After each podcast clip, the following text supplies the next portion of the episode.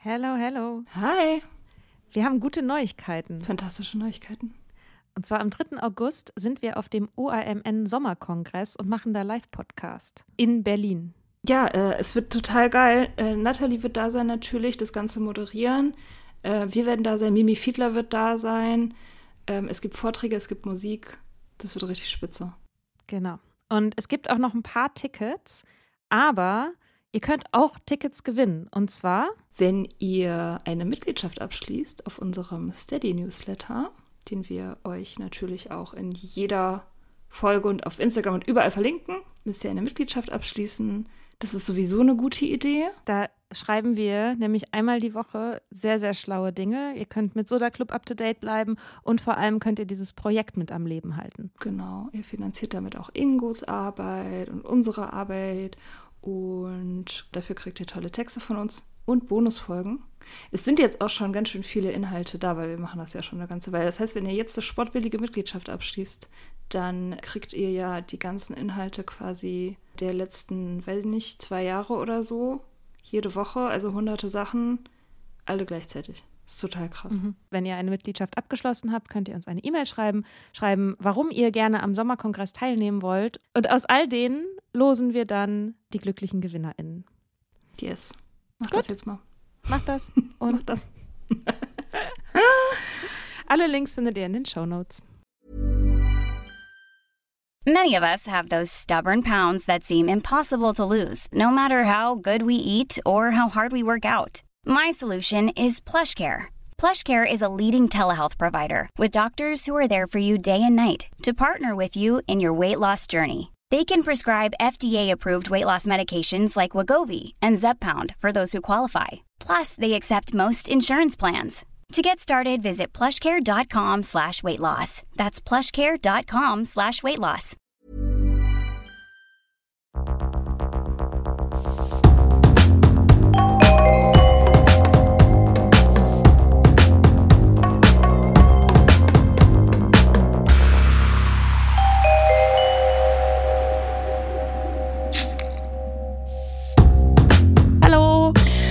Gott, endlich! Endlich! Oh mein Gott, endlich! 1000 Oh, Jahre! das hat so lange gedauert. Oh das war Gott. schrecklich. Tu das nie wieder, Ja. ey. Scheiß auf deine Mental Health. Denk mal an mich. Denk doch mal an den Content. Ja, na gut, obwohl die anderen, also die, die anderen, die Hörenden, die das jetzt gerade hören, die haben ja wahrscheinlich gar nicht so richtig gemerkt, dass du weg warst, weil wir haben ja gut vorproduziert. Ja. Die haben wahrscheinlich die ganze Zeit gedacht, so, das war alles live und, und äh, in Echtzeit und so. Nein, war es nicht. Wir haben Nee. jetzt fünf Wochen uns nicht gesehen, nicht ja. gehört. Oh, krass. Also fast. Hm. das hat mir auch echt Ja. gefehlt. Ja, ja, ja, mir auch. Ich bin schon auch ein bisschen psychisch derailed. Also Okay, krass, erzähl mir alles. Wir lösen das jetzt. Und wenn wir drei Stunden aufnehmen müssen. ich weiß nicht, vielleicht solltest du erstmal erzählen. Das ist ja irgendwie interessanter, was du erlebt hast, denke ich mal. Ja, ich meine, du warst im Fernsehen. Stimmt, ich war im Fernsehen. Ja, ja, das war, das war auf jeden Fall ein Schocker. Aber trotzdem, trotzdem, äh, soll ich das jetzt, soll ich das? Ja, erzähl. Ich war ja. im Fernsehen, Leute. Ich weiß nicht. Ich habe ja schon, die Leute auf Instagram haben das wahrscheinlich mitgekriegt, dass ich in einer Talkshow war über das Thema Alkohol. Das Thema war Alkohol, Kulturgut oder Droge. Man kann sich denken, was ich da für einen Standpunkt habe. ähm, und das Witzige daran war eigentlich, also das ist so ein Format, MDR ist es, Fakt ist, heißt die Talkshow. Das ist ein Format, wo so vier Leute miteinander, miteinander über ein bestimmtes Thema reden und dann gibt es ein kleines Publikum. Und in dem Publikum sind halt so Experten und Expertinnen, die dann irgendwie zwischendurch mal irgendwie ein, zwei Minuten befragt werden und was sagen und so. Und ähm, die haben, die haben uns angefragt, du warst ja nicht da, deswegen habe ich gesagt, ich komme ähm, alleine sozusagen ohne dich, um Soda Club zu vertreten. Und wir haben ein Vorgespräch geführt. Und ich habe aber die ganze Zeit gedacht, so geil. Ich habe die ganze Zeit gedacht, ich bin einer von diesen Publikumsgästen. Ich habe das gar nicht hinterfragt. Das war für mich einfach so völlig klar. Du bist einer von diesen Publikumsgästen. Ein, zwei Minuten kannst ja reden, kein Problem. Morgens bin ich noch irgendwie so halb übernächtig aufgestanden, Haare waschen, nö, brauche ich nicht. Zieh mir irgendwas an. So, fahr dahin nach Magdeburg. Und als ich da dann ankomme, sagt die Redakteurin dann so zu mir, ja, Herr Blinert, der ist noch an der Maske. Und aber Sie können dann gleich danach in die Maske. Und ich dachte so, fuck, ich bin einer von diesen Hauptgästen. Shit. so. Und aber naja, also das, ähm, das war auf jeden Fall ein Schocker, aber im Nachhinein fand ich es richtig gut, weil ich glaube, wenn ich das gewusst hätte die ganze Zeit, dann wäre ich wahrscheinlich drei Tage lang total nervös gewesen und hätte nicht richtig gepennt und so. Und so war das halt so, es war eine enorme Nervosität für so eine Stunde. Mhm. Und dann ging es ja auch schon los. Und es war halt dann so richtig Fernsehen, Fernsehen, Make-up und Live-Aufzeichnung und Studio und total viele Kameras und, und so. Ja, aber was, was dann, was einem dann so in die Karten spielt, ist natürlich, dass man dieses Thema, also es sind ja immer die gleichen fünf Fragen, die einem gestellt werden im Prinzip, seit gefühlten fünf Jahren, also seitdem ich nüchtern bin, seitdem ich dazu rede, sind immer die gleichen fünf Fragen. Ja, wie haben Sie es denn gemerkt? Wie viel war es denn? Bla. so, und du, du kannst das halt dann auch, also ich könnte das halt runterbeten, vorwärts, rückwärts, wenn man mich nachts um drei aufweckt. Ne? Deswegen war das jetzt auch irgendwie ein okayes, also ich musste auch nicht vorbereitet sein. Ja, sie haben leider niemanden aus der Industrie bekommen. Also Winzerbund oder so wurde angefragt und Brauerei Heinis ähm, ist niemand gekommen, wie immer. Mhm. Ich habe dann äh, später auch noch, äh, ein paar Tage später mit äh, Nathalie Stüben gesprochen, die äh, gesagt hat, sie war, glaube ich, noch nie in einer Talkshow, wo irgendwelche Leute von der Industrie ähm, hingekommen sind, weil die, die sagen halt immer ab, mhm. weil die halt selbstverständlich ganz genau wissen, dass sie da nichts gewinnen können. die kennen ja alle die Zahlen genauso gut wie wir so. Mhm die äh, sagen, das sind eigentlich äh, dämonische Dämonen, die äh, den Einhalt geboten werden sollte. Äh, stattdessen haben sie FDP eingeladen, die haben dann die Wirtschaftsinteressen vertreten. Aber ansonsten waren eigentlich auch alle, die da in der Runde saßen und auch die im Publikum waren, weitgehend irgendwie mit uns so, also auf unserer Seite so, dass, also so, dass, dass alle eigentlich gesagt haben, so ja, mehr Aufklärung wäre gut, Werbeverbote wären gut, äh, bisschen mehr als Droge sehen das Ganze und weniger als äh, Spaß Lebensmittel so. Deswegen hatte ich auch das Gefühl, das war irgendwie so ein bisschen so eine Art Heimspiel und die Moderatorin war total toll. Die hat tatsächlich auch gut platzierte Fragen gestellt an den richtigen Stellen und so. Das war schon cool. ganz gut. Ja, und hinterher habe ich dann eine E-Mail von denen bekommen, die meinten, 160.000 Leute haben das gesehen in der Aufzeichnung. Und dann habe ich mir vorgestellt, habe ich mir versucht vorzustellen, so wie, also diese Leute sozusagen vorzustellen, ja. alle in einem Stadion oder so. Und ich kann das ja nicht, so mit irgendwie. Und dann dachte ich so, die Stadt, aus der ich komme, hat 80.000. Wie viele passen so ins Olympiastadion? So 50.000, 60.000, glaube ich. Also so dreimal Olympiastadion oder so. Das ist schon echt krass. Das sind schon viele Leute. Das ist wirklich krass, ja. Ja, da habe ich Gott sei Dank, über all diese Dinge konnte ich Gott sei Dank nicht nachdenken, hatte ich keine Zeit für, weil ich so chaotisch und unvorbereitet war. Yay. Yay. ähm, ja, und ja.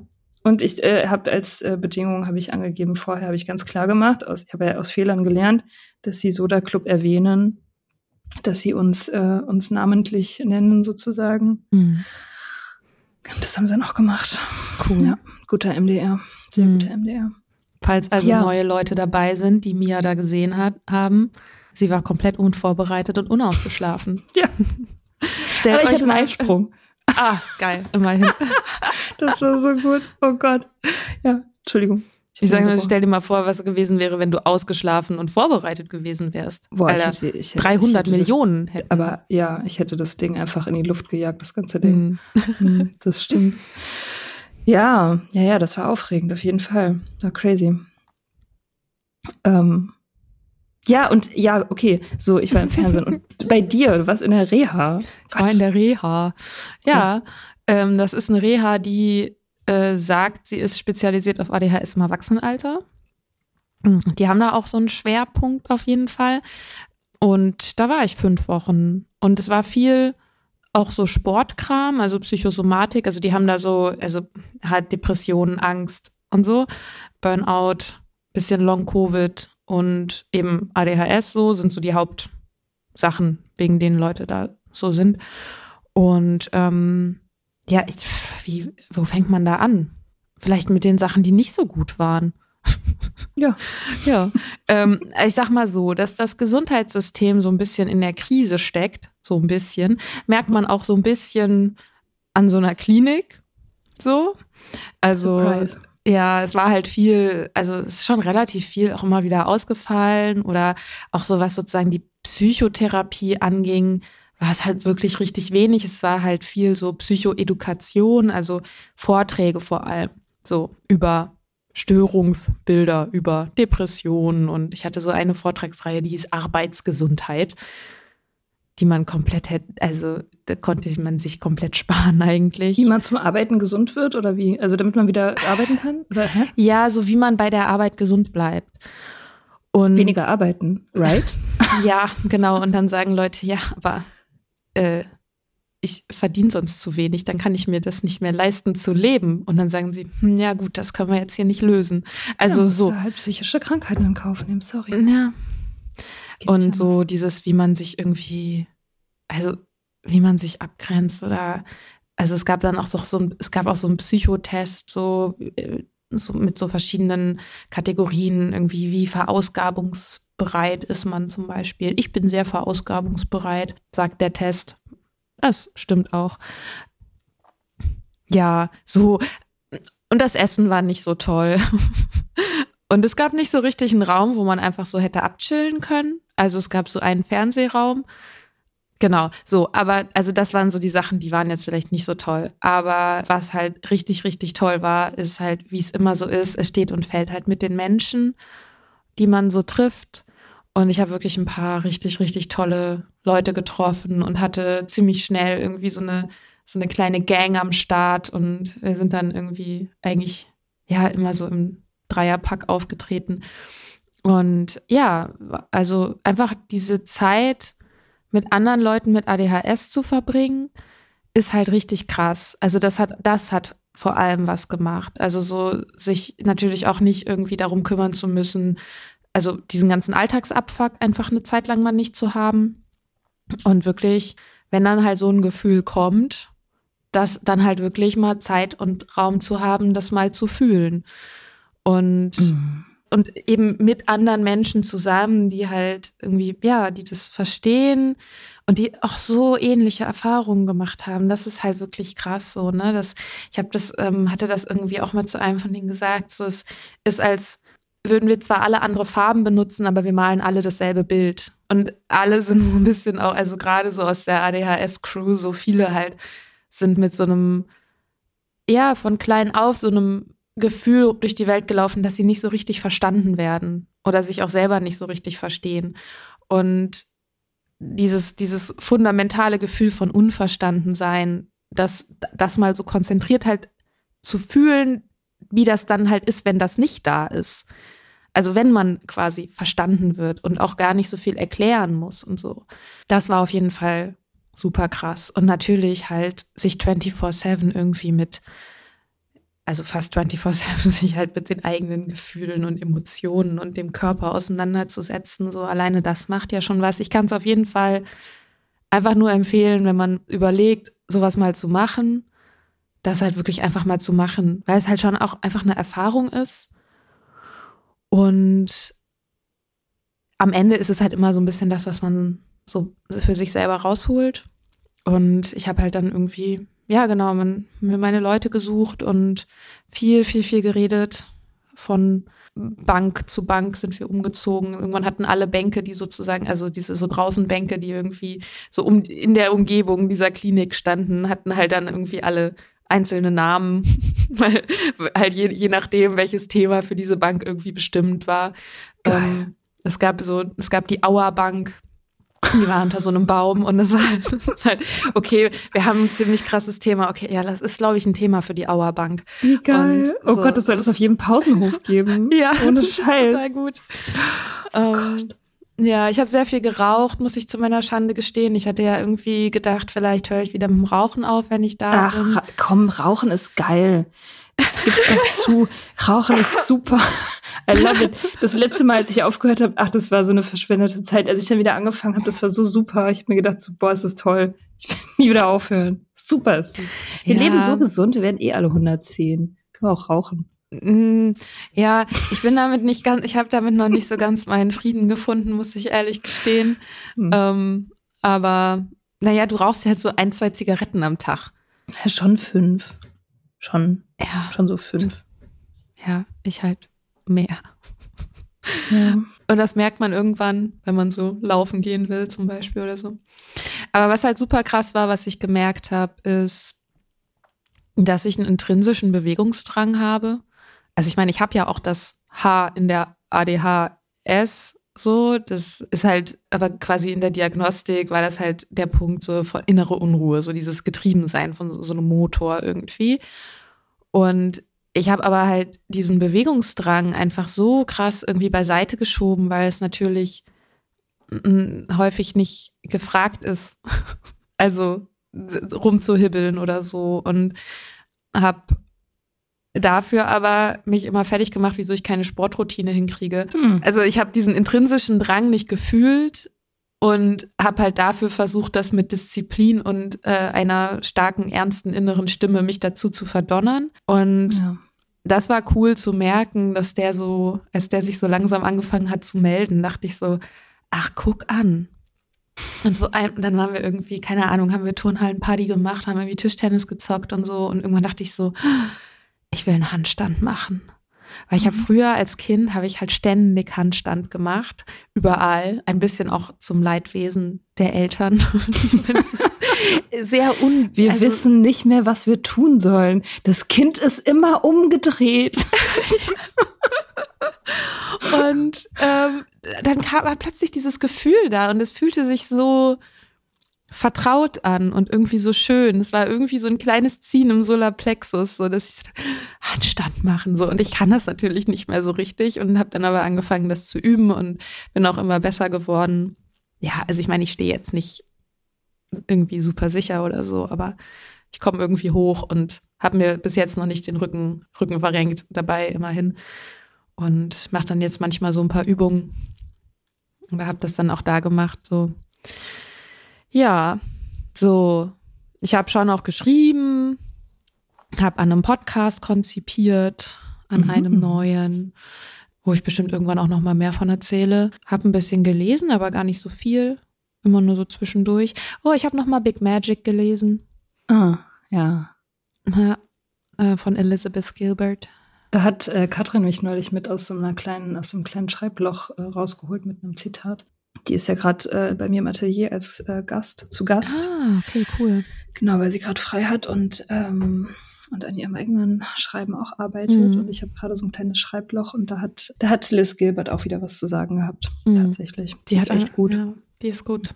Mhm. Ich habe es auch direkt dann noch weitergegeben, das Buch. Mhm. Ja. Ja, cool. Mhm. Okay.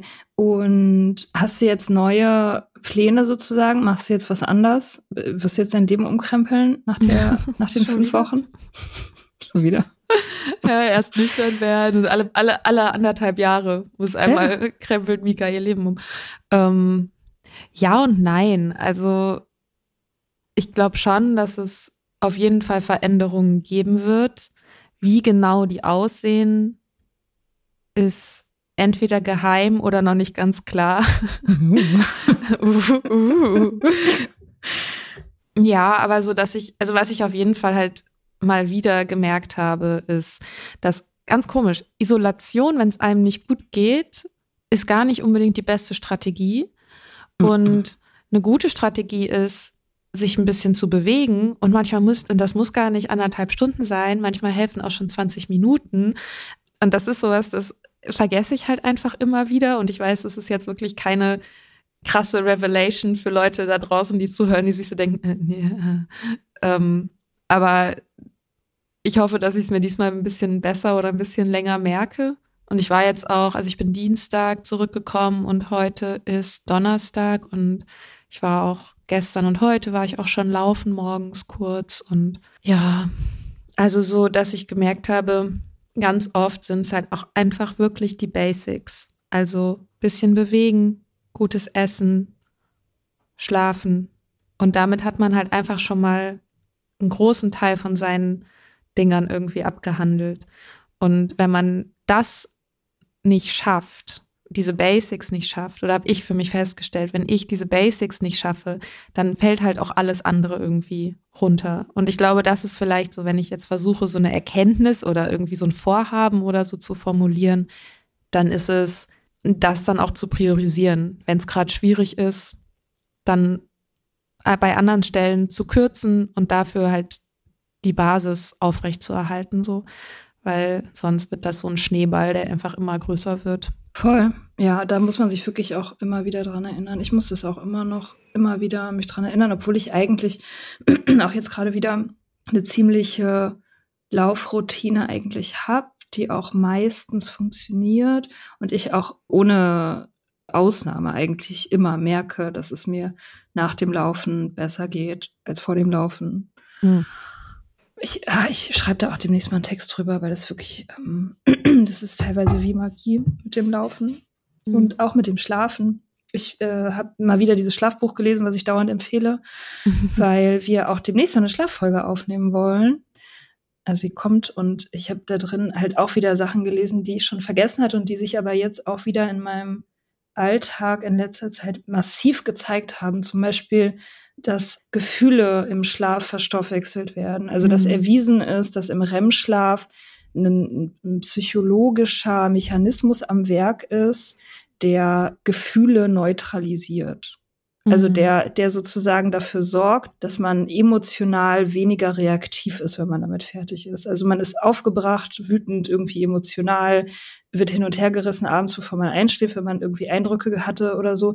Und wenn man aufwacht aus dem REM-Schlaf, dann ist es neutralisiert. Und dafür ist der Schlaf unter anderem da. Und ich habe das in letzter Zeit krass gemerkt. Also weil ich auch viel, viele Gefühle hatte jetzt wieder im Oktober. Scheiße.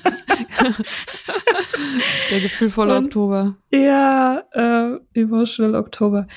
Ja, und das, das ist doch, also ich meine, ja, das sind die einfachen Sachen, aber doch immer wieder krass.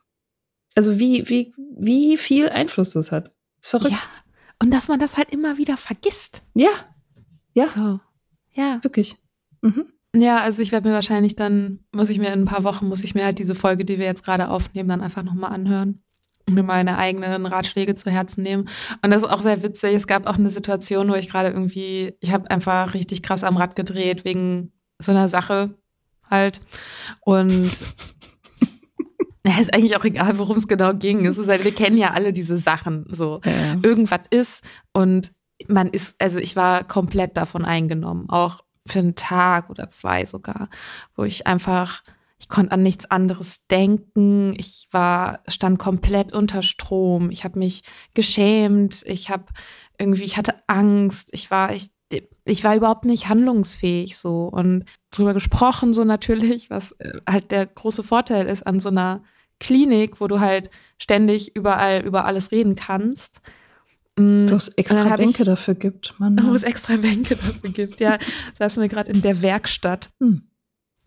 Also so hieß die Bank. Ähm, genau, ich habe noch mal, dann habe ich halt noch mal einen Text gelesen, den ich geschrieben habe, nachdem wir die Folge mit Lulu damals aufgenommen haben, über wo es so um emotionale Nüchternheit ging und um Unabhängigkeit und was das eigentlich bedeutet und so und hab, hatte damals irgendwie wie so ein kleines Manifest irgendwie verfasst. Ich glaube, der ist auch nie rausgekommen. Wir haben den nie, ich habe damit nie irgendwie was gemacht und ähm, habe den aber irgendwie noch mal so rausgekramt und habe so gedacht, ja krass, all die Sachen, die ich da aufgeschrieben habe, die stimmen einfach und die passen auch jetzt gerade. Und das fand ich irgendwie schön zu merken, dass es, dass man so sich selber halt auch oft ziemlich gute Ratschläge geben kann, so. Mhm. Und dass man das alles schon mal auch wusste. Und dass man sich da bloß immer wieder dran erinnern muss. Ja, man ist ja auch äh, im Laufe eines Tages teilweise sehr viele unterschiedliche Menschen. Das kann man ja auch nicht mhm. anders sagen. Ne? Also ich hatte auch neulich sowas, wo ich extrem äh, durchgedreht bin. Und ich hatte das Gefühl, also ich, ich war abends wirklich ein Wrack. Und dann bin ich morgens aufgestanden, war immer noch irgendwie so ein bisschen ein Wrack, aber schon ein bisschen besser. Und dann bin ich laufen gegangen und danach war ich halt wieder normal. Und dann da, da denke ich ganz andere Gedanken, da bin ich eine ganz andere Person. Ich habe mhm. auch eine mhm. ganz andere Haltung dann. Und das ja. ist natürlich klar, wenn man, wenn man sich in so einem Zustand einen Rat gibt, dann neigt man dazu, wenn man dann wieder ein Wrack ist, den halt da ein bisschen mehr arbeiten zu müssen, um sich daran zu erinnern. Mhm. Weil man jemand anders war. Deswegen ist Schreiben so gut. Ja. Sachen aufschreiben. Auch in guten Zeiten, nicht immer nur, wenn es einem scheiße geht. Ja, gerade in guten Zeiten. Ja, genau. Ja, weil man sich da deutlich bessere Ratschläge gibt als in schlechten Zeiten. Ja, ja man ist schon auch einfach schlauer wahrscheinlich, wenn man, wenn es einem gut geht. naja, man ist halt handlungsfähiger, ne? Ja, aber auch ähm, einfach ausbalancierter. Mhm. Also man kann mehr, mehr Widersprüche auch aushalten und so, ne, wenn man halt mehr Kraft hat. Mhm. Und das macht ja irgendwie dann auch schlauer. Also dann ist man halt, weiß man halt einfach ein bisschen mehr Sachen, glaube ich. Und das ist ja zum Beispiel auch das, was Liz Gilbert in dem Buch sagt, ne, dass diese, dieser Mythos vom leidenden Künstler zum Beispiel ist halt irgendwie auch so ein bisschen so ein, so ein klischeehafter Quatsch. Weil wenn man leidet, dann leidet man halt in erster Linie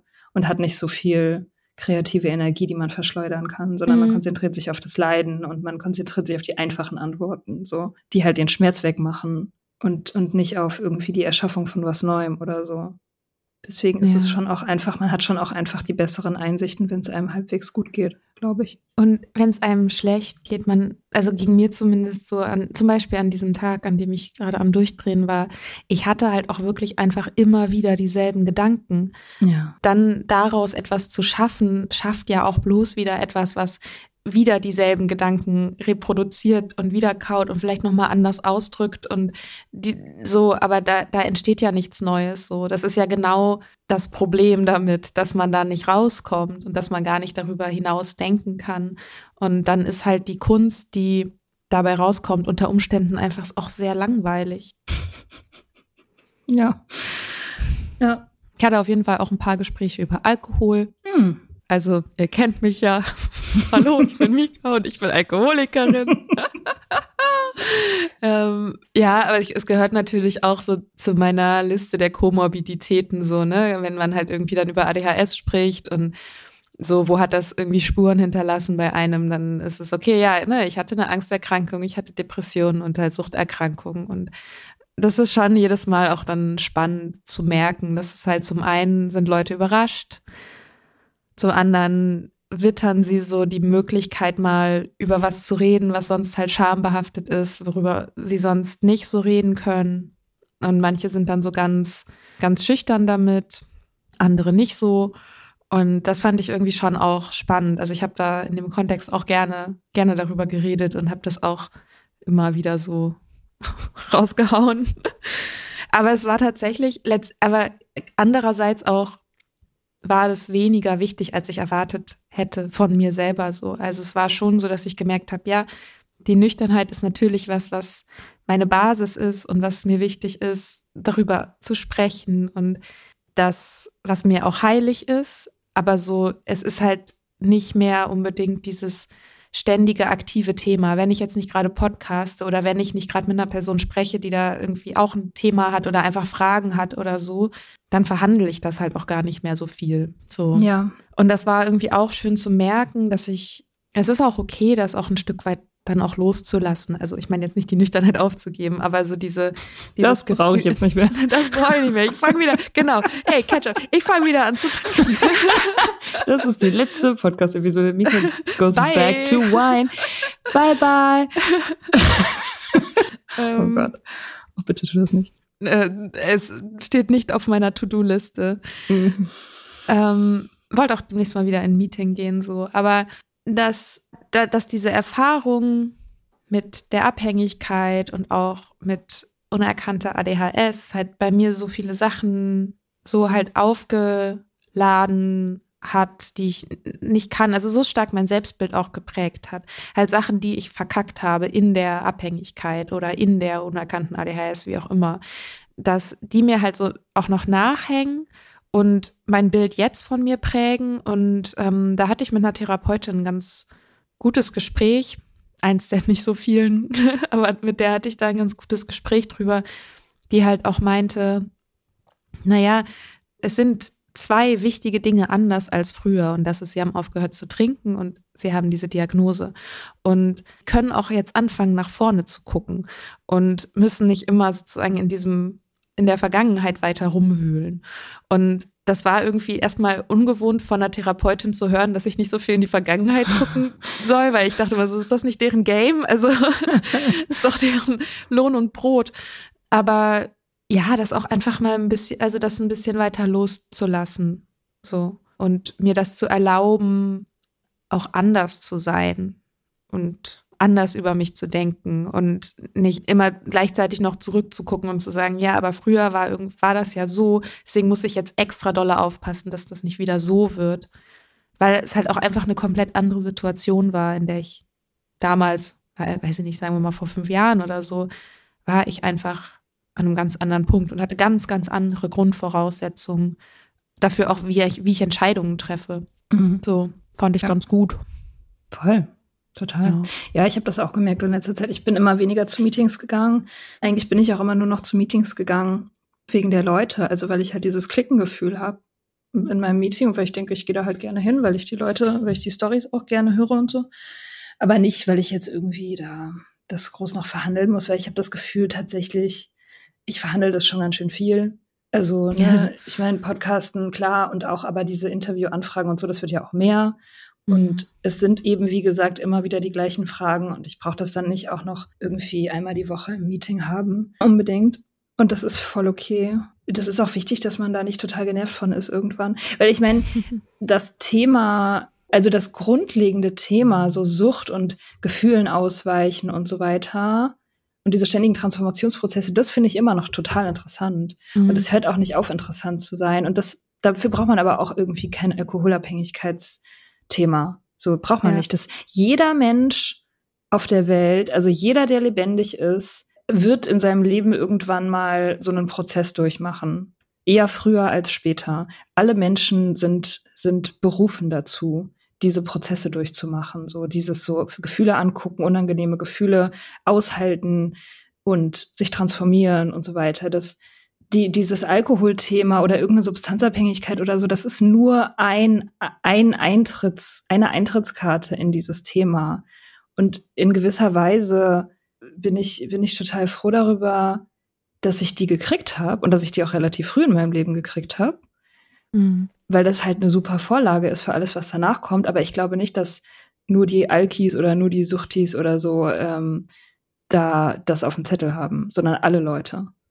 Und, und das finde ich halt nach wie vor super interessant. Und ich finde auch immer wieder die Facetten davon interessant zu sehen. Also in unterschiedlichen Leuten einfach, die, die ganz anders irgendwie ihren Shit äh, destruktiv kompensieren, als ich das gemacht habe. So. Also, ne, also ich, ja, keine Ahnung, ich, ich wäre nie irgendwie arbeitssüchtig geworden oder sexsüchtig oder sportsüchtig oder so, aber das ist, ähm, ja, ich, ich finde es ich find's spannend zu sehen, wie die Leute kämpfen und siegen über diesen Shit. Mhm. Immer noch. Aber genau, also da, dafür brauche ich jetzt nicht unbedingt Meetings oder halt eben immer diese fünf Fragen beantworten. Wie viel war es? Wie viel war es denn? Wie hast du es denn gemerkt? Ja. Wann haben sie es denn gemerkt? Ja. Ja, ja, ja. Ich finde es auch ganz witzig, dass, also ich auch merke, wenn mich jemand darauf anspricht, also dieses, wie hast du das geschafft zum Beispiel, ist ja auch so eine Frage. Und mhm. dann merke ich halt, ich switche sowieso in so einen anderen Modus und dann geht's genau. los. So, und dann ist so Podcast-Modus. Und dann ist halt schon manchmal aber so, dass ich merke, so, ich will, ich rede ja nicht mit allen Menschen. Wenn ich über dieses Thema spreche, rede ich nicht mit allen Menschen im Podcast-Modus. Aber ich merke, dass ich schon manchmal da rein verfalle. Einfach nur, wenn die Thematik da ist, dann komme ich so ins Dozieren irgendwie. Mhm. Und ähm, dann habe ich manchmal das Gefühl, ich mache so irgendwie so einen Solo-Live-Podcast, irgendwie mhm. QA oder so, keine Ahnung. Mhm. Voll. Ja. Ja. Das erzählt sich schon manchmal ein bisschen von selbst. Und ich finde es aber irgendwie schön, auch einfach zu merken, dass, also so wie wir das machen, also so wie wir den Podcast machen, dass uns das Thema nicht langweilt. So. Ja. Ja, ja, das, äh, das ist wichtig, dass man da nicht von gelangweilt ist oder dass man da, ja, oder weiß ich nicht, vielleicht ist es auch egal. Es wird, werden ja auch, also ich meine, man, man redet halt ein paar Jahre darüber intensiv, man steckt ein paar Leute damit an und dann kommen ja auch neue Leute dazu, die dann wiederum reden und die wiederum total fresh sind. Auch ich habe neulich auf einem Meeting äh, einen Typen, also ein Typ kam ins Meeting, mit dem ich studiert habe. Ach. Kam rein, ich dachte so, äh, warte mal. Wir kennen uns doch, der guckt mich so nicht green, ne?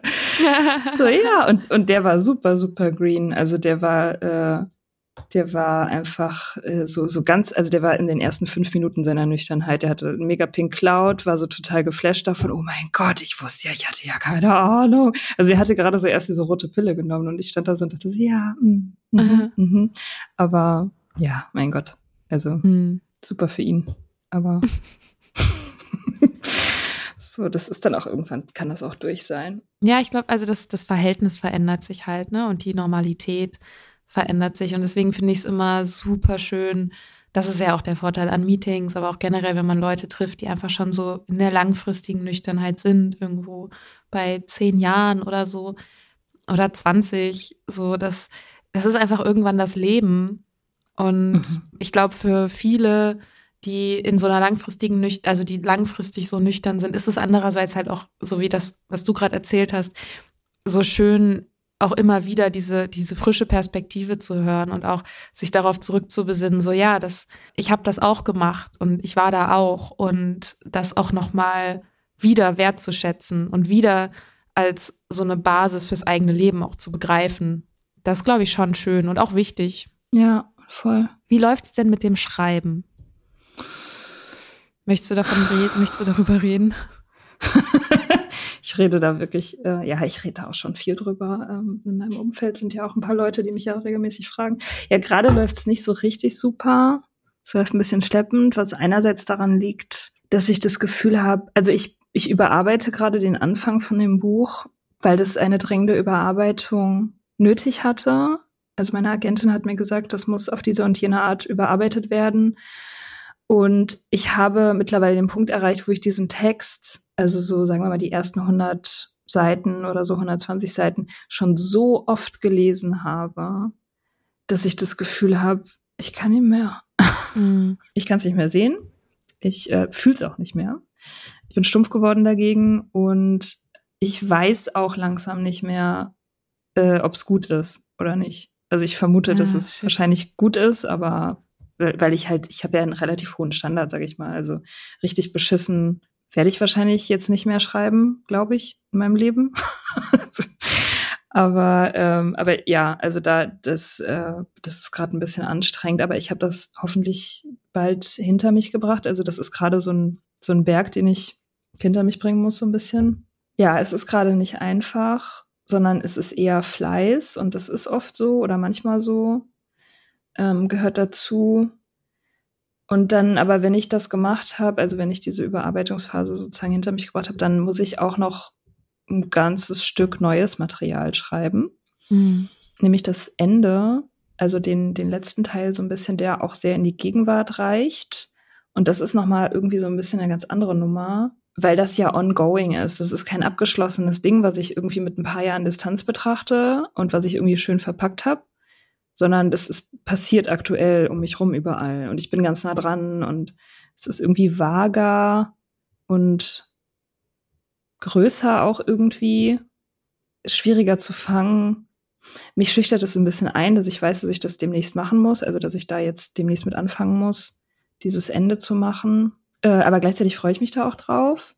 Ich nehme an, dass es mich ein bisschen überfordert fordern wird und das wird aber ein gutes Zeichen sein. Also man muss immer ein bisschen überfordert sein, glaube ich, im kreativen Prozess. So leicht. Mhm. So leicht überfordert muss man sein, weil sonst kommt man halt nicht weiter. So. Also man, um New Ground sozusagen zu, zu machen, muss man halt so eine leichte Überforderung haben. Und das steht jetzt an und das ist irgendwie cool und gleichzeitig so ein bisschen scary. Mhm. Aber Buchschreiben ist auf jeden Fall mehr Arbeit, als man so glaubt. das kann ich schon mal sagen. Das ist ziemlich deprimierend, weil ich glaube schon, dass es sehr, sehr viel Arbeit ist.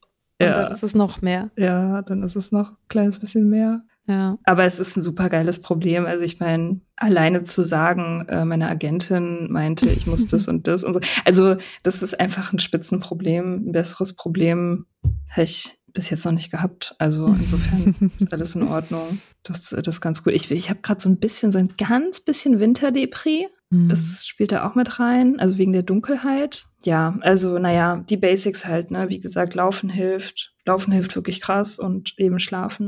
Laufen und schlafen und okay ernähren mhm. und nicht isolieren, ja, mit Menschen mhm. reden, wenn es komisch ist. Das ist auch immer eine gute Idee. Oft eine gute Idee. Ja, ich hatte auch, ich hatte so eine PMS-Erfahrung in der Klinik, wo ich so, ähm, ich war halt, ja, ja, PMS halt, ne? Und ähm, ich saß irgendwie so in meinem Zimmer und war so, ich, mein Gehirn befiehlt meinem Körper aufzustehen, aber ich krieg's halt irgendwie nicht richtig hin und es ist alles scheiße und keiner kann mir helfen und es ist das ist ja Biologie und deswegen kann ich da überhaupt nichts gegen machen und so. Und dann habe ich es aber irgendwie doch geschafft, rauszugehen und dann standen da einfach gerade ein paar Leute und dann sind wir eine Runde spazieren gegangen und ich habe mich ausgekotzt und bin aufgefangen worden und danach war es halt okay. So. Also auch dieses Gefühl, oder dieser Gedanke, ich habe mir vorgenommen, das ein bisschen besser zu trennen. Ich sage ganz oft das Gefühl das, hm, hm, hm, aber dabei ist es eigentlich meistens ein Gedanke. Also der Gedanke, dass ich dagegen nichts machen kann oder dass ich dem ausgeliefert bin, dass ich da hilflos bin, der hat mir nicht unbedingt weitergeholfen. Und es war hilfreich zu merken, es gibt trotzdem Sachen, die ich machen kann. Und es ist dann vielleicht nicht sofort super cool, aber es gibt sie halt, die es halt besser machen. Und das ist eben mit guten Leuten reden und eine Runde spazieren gehen und so. Ja, die einfachen Sachen. Mhm. Alles Sachen, die, für die man keine Produkte kaufen muss. Ja. mhm. Das ist echt gut, weil Produkte kaufen ist zurzeit auch irgendwie so ein kleines bisschen schwierig geworden. oh Gott. Oh Gott, ich habe meine Steuererklärung. Steuererklärung. Das äh, hat zwar jetzt keine Pointe oder so, aber ich muss trotzdem erzählen, weil es halt einfach ein Meilenstein ist. Steuer mhm. war fällig am 31. Oktober dieses Jahr. Ich habe am 1. November abgegeben. Das ist meine Bestzeit. Geil. Das ist für mich im Prinzip pünktlich. Zwar einen Tag später, aber egal. Es war insane. Ich habe mich gefühlt, also ich muss halt total viel auch nachzahlen und hatte mich im Vorjahr verrechnet und so. Das wird jetzt alles nochmal teuer, aber ähm, allein das, das gemacht zu haben, ist schon so, yeah, geil. Oh mein Gott, du bist so abgefahren, voll die Superheldin. Sehr gut. Ja, ja cool. Ach, ich habe, ähm, habe ich das erzählt? Ich habe meine Coaching-Ausbildung abgeschlossen. Woo, und habe jetzt ein Zertifikat, auf dem steht irgendwas drauf. Hast du aber nicht gelesen, was da drauf steht. Ich vergesse das immer irgendwas mit Beratungsprozessen. Die gingen ja so anderthalb, knapp, ja, so anderthalb Jahre. Kriegt man genau. da Noten dann am Ende wie in der Uni? Nee, hm. da hab, also kann sein, dass es Ausbildung gibt, wo man eine Note kriegt, aber ich glaube eigentlich im Normalfall nicht. Es ist halt eher eine, also es ist halt eine Weiterbildung so und dann kannst du halt, genau, wenn du das dir zertifizieren lassen willst, habe ich gedacht, ich mache das mal, weil vielleicht vielleicht verwende ich das ja nochmal. Das ist auch was, was ich gemerkt habe, ist, dass ich das, ich kann das echt gut. Also ich verstehe Menschen so und habe häufig ein gutes Gefühl dafür, was da gerade los ist. Eigentlich. so. Mhm. Und das war auch schön zu merken. Also auch in der Klinik, dass ich irgendwie eine Person war, bei der Leute danach gesagt haben, oh ja, das hat mir irgendwie was gebracht mit Mika zu reden, so. Ja. Das war sehr schön. Ja, das ist cool. Deswegen will ich das natürlich unbedingt monetarisieren. Ja, ja, besser heute ja. als morgen, ey. Ja.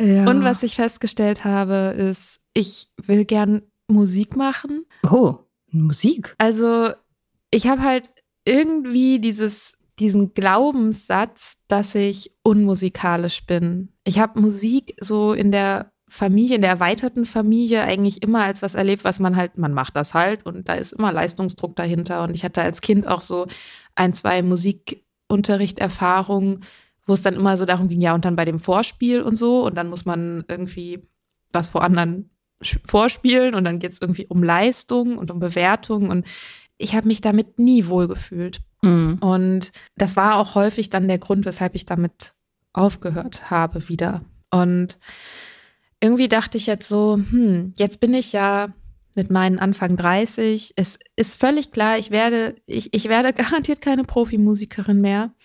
Und ich bin nicht der, ich muss nicht den Anspruch haben, der nächste Protege zu werden, der irgendwie die das ein kleines Wunderkind zu sein oder irgendwie besonders viel Leistung zu erbringen. So, das heißt, das ist auch total geil, dass einfach dieser Leistungsdruck weg ist, den man sonst in diesen ganzen Jugendvereinen, also sowohl beim Sport als auch bei Musik, egal was man macht, ist immer irgendwie geht es darum, rauszufinden, wer von denen jetzt der Beste ist. Und das wird vielleicht eine Karriere oder irgendwie so. Oder man spielt dann Turniere oder man macht so Vorspielnummern und so. Und das ist halt jetzt alles nicht mehr so. Das erwartet auch keiner mehr von einem. Und das erwarte ich auch von mir selber nicht mehr.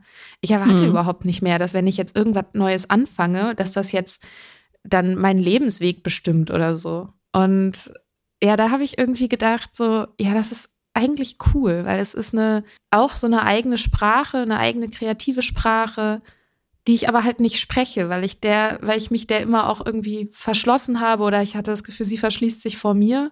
Und ich habe das so beim Malen auch gemerkt, weil wenn ich was male und andere Leute sitzen daneben und sagen, ah oh ja, malen, das konnte ich ja nie oder das irgendwie, ja, das ist immer hässlich, was ich mache, weil ich bin einfach nicht kreativ oder so, denke ich mal so, das ist halt so krasser Bullshit, dieser ganze Talentbums, so, mhm. dass man den halt so in den Kopf reingedrillt bekommt. Und ich, ich bin schon fast genervt davon, wenn, ich wenn Leute sowas zu mir sagen, in Bezug auf Kunst zum Beispiel. Oder mhm. auch in Bezug auf Schreiben, wobei da noch auch, natürlich ist da Handwerk dabei, aber es ist halt einfach Übung. Ja. Und ich habe das aber, dieses selbe Gefühl von, ah, ich bin da verkrampft und es ist irgendwie, ich darf da nichts falsch machen und wenn ich dann was Falsches spiele, dann ist das irgendwie peinlich und so. Und dieses Gefühl, wenn ich genervt bin, wenn andere Leute das in Bezug zum Beispiel aufs Malen sagen, genau denselben Kram habe ich halt in Bezug auf Musik. Mhm. Und deswegen habe ich jetzt mal äh, ein, zwei Musikschulen angeschrieben, will mal ein paar Probestunden machen. Ich bin momentan am überlegen, ob ich entweder Cello lerne oder Schlagzeug. Mhm. Mhm. Also mhm. beides Sachen, die ich halt als Kind slash Jugendliche toll fand. Schlagzeug also, ist bestimmt gut mit, wenn man Wut hat. Ja. Kann ich mir vorstellen. Ja, richtig. Das, ich habe schon auch ein bisschen Bock auf therapeutisch. Ja, ja, ja. Ja. Wie sind deine Nachbarn so drauf? Hast du mit denen ein gutes Verhältnis? ja, ich werde mir jetzt wahrscheinlich nicht morgen irgendwie ein Schlagzeug kaufen, aber es gibt ja auch E-Schlagzeuge zum Beispiel. Ach ja, natürlich, stimmt. Das ist ja 2022. ja, stimmt. Cool. Mhm. Ja, Musik, das war für mich auch immer ganz weit weg. Komischerweise. Wir haben auch wenige Leute in der Familie. Wir haben einen Musiker in der Familie. Der schlägt so ein bisschen aus der Art. Alle anderen sind so mehr so Zeichnen und Schreiben. Mhm. Mhm. Ich will halt alles können. Ja. Ja, also ich meine, solange man irgendwas für Spaß macht, ist sowieso ja alles geil. Also das, ich habe das mit dem Talent auch, wenn jemand sagt so, ah ja, der, ist, der hat ja besonders viel Talent, dann denke ich immer so, nein. Der hat es einfach immer geil gefunden und immer so oft gemacht, bis es halt, bis er halt Übung hatte. So ist halt Talent, ist so Talent. Ich glaube mittlerweile sogar, das gibt's wahrscheinlich gar nicht. Talent ist einfach nur ein Wort für, man hat besonders Bock drauf. So, mhm. man hatte schon früh Bock drauf. So, aber irgendwie so eine spezielle Begabung, keine Ahnung. Ich glaube da gar nicht wirklich dran. Ja. Ich glaube ich glaub schon, dass dadurch, dass wir halt einfach alle unterschiedlich sind, dass es bestimmte Sachen geht, zu denen man einen, eine Art von intuitiven Zugang hat, mehr als zu anderen Sachen. Das glaube ich schon. Aber der Zugang alleine reicht halt auch nicht. Also das, das finde ich halt so, das ist das, das Problem auch an diesem Talentbegriff ist, dass es für viele dazu führt, dass sie dass es halt heißt, okay, du bist so talentiert, du kannst das gut, es fällt dir leicht. Und dann ist halt aber die, diese Option vom irgendwie Scheitern oder dass es einem halt auch mal schwerfällt und dass es manchmal richtig harte Arbeit ist und dass es auch okay ist und dass es normal ist und dass es auch schön ist, wenn, wenn man mit einer Sache ein Problem hat und daran arbeitet und vielleicht auch mal daran scheitert. Das ist aber durch diesen Talentbegriff wird das immer so, wird das immer so unter den Teppich gekehrt. Und ich glaube, das führt dazu, dass viele Menschen im Erwachsenenalter dieses Gefühl haben, diesen Gedanken haben, sie hatten mal so ein Talent und dann haben sie aber nichts damit gemacht oder so. Und das ist wie so ein Gefühl von, ah, ich habe mein Potenzial nicht erfüllt. Und ja, dabei ist es ja, also wir sind ja alle immer nur Potenzial. So. Ja. Und man kann es auch nie erfüllen, weil sonst wäre es kein Potenzial mehr. Mhm. So. Also Potenzial ist ja dadurch definiert, dass es noch nicht da ist, sondern dass es nur eine Möglichkeit ist. Ja, voll. Und das ist halt auch immer ein Prozess. Also ich meine, ich, ich arbeite ja jetzt schon seit einer ganzen Weile kreativ, obwohl jetzt mittlerweile würde ich jetzt gar nicht mehr sagen, ich bin Illustratorin. Aber ähm, da gibt's auch so Arbeiten, die ich früher verkauft habe, wo ich schon professionell war, wo ich halt heute schon so viel weiter bin, dass ich das auch so sehe, dass das für dich heute gar nicht mehr also ich bin halt irgendwie viel weiter und ich sehe diese, diese Sachen, die ich damals gemacht habe und denke mir so, ja, ha, witzig, mhm. guck mal, ähm, da warst du halt auch mal. Ähm, und das äh, ist, ist halt genauso anders, also aus der anderen Perspektive sozusagen. Also über die Sachen, die ich jetzt für genial und erstrebenswert halte, würde ich, werde ich wahrscheinlich in fünf bis zehn Jahren genauso denken. So. Ja. Ja. Ja. Sind wir wieder up to date? Wir sind halbwegs up to date, glaube ich, ne? Halbwegs. So halbwegs. Du musst jetzt erstmal ankommen. Und äh, das ist wild. Also dieses Ankommen ist wild. Mm. Du bist halt unter so einer krassen Käseglocke ja. und plötzlich ist halt alles wieder so da. Und das ist mhm. schön, aber es ist auch echt irgendwie desorientierend. Ja. Hattest du noch ein bisschen Zeit äh, oder musstest du sofort wieder anfangen zu arbeiten? Ja, ich habe sofort wieder gearbeitet. Ja, okay. Ja. Das ist auch krass. So am selben Tag noch. Oh, okay. Also uh. abends, naja, nicht, nicht gearbeitet, gearbeitet, aber am selben Tag abends war eine Veranstaltung. Wollte ich auch ganz gerne hin, einfach weil es eine Möglichkeit war, einfach schon mal wieder Hallo zu sagen, so. Und dann, ja, bin ich quasi am nächsten Tag wieder regulär eingestiegen. Okay, na gut. Aber ich meine, ich freue mich auf jeden Fall, dass wir die Podcast-Routine wieder aufnehmen können. Mhm. Demnächst kommt, wie gesagt, eine Schlaffolge. Wir müssen auch eine Kaffeefolge machen, tatsächlich, glaube ich. Ich weiß mhm. nicht, ob Kaffee, ob Kaffee ähm, als Thema sozusagen eine Folge füllt. Aber ich habe neulich festgestellt, dass ich sehr, sehr abhängig bin. Mhm. Ich hatte nämlich eines Sonntags keinen Kaffee und ich habe sehr viel dafür getan, Kaffee zu bekommen, obwohl es mhm. schwer war. Und da habe ich gemerkt, so, oh oh. Ja. mhm. Genau. Wenn man deswegen. noch, wenn man zwei Kilometer durch den Regen läuft. Ja, ja, ja. Und auch anfängt mit Leuten dann äh, entweder flehentlich oder sehr aggressiv zu reden, dass sie diesen Kaffee geben. Gib mir jetzt den Stoff. Äh, ja, ja, ja, ja, genau. Kaffeefolge. Musikfolge. Musikfolge. Wir, genau, ich habe schon Playlisten angelegt. Äh, Mias oh, Drunk Playlist, Mias Sober Playlist, ja, ja. Oh nice. Kommt ja, alles. Dann mache ich alles. das auch bald mal. Ja. Es wird ein mhm. juicy Podcast-Winter. Können uns auch schon mal überlegen, was wir zu Weihnachten machen. Stimmt. Ja, wir machen ja, ja eigentlich immer Weihnachtsfolgen. Bonus-Weihnachtsfolgen. Uh, wir können auch mal wieder ein paar Sprachnachrichten besprechen. Ja, stimmt. Mhm. Stimmt. Machen wir alles. Ja, cool. Machen wir alles. Machen wir alles. Es geht ähm, spannend weiter. Ja, es geht ab. Es geht okay. Ab. Okay, gut. Bis Schönen bald. Sonntag. Bis bald. Bye, bye. Ciao.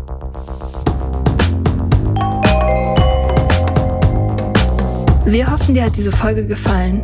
Wenn du mit Soda Club up to date bleiben willst, dann kannst du das auf sodaclub.com.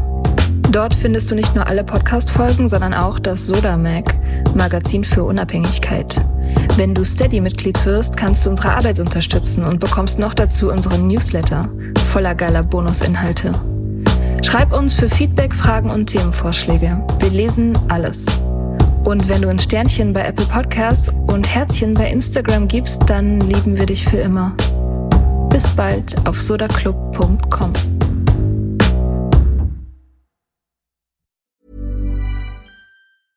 Hey, it's Paige DeSorbo from Giggly Squad. High quality fashion without the price tag. Say hello to Quince.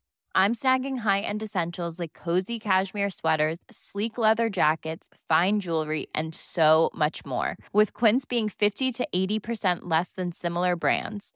And they partner with factories that prioritize safe, ethical, and responsible manufacturing. I love that. Luxury quality within reach. Go to quince.com slash style to get free shipping and 365 day returns on your next order. Quince.com slash style.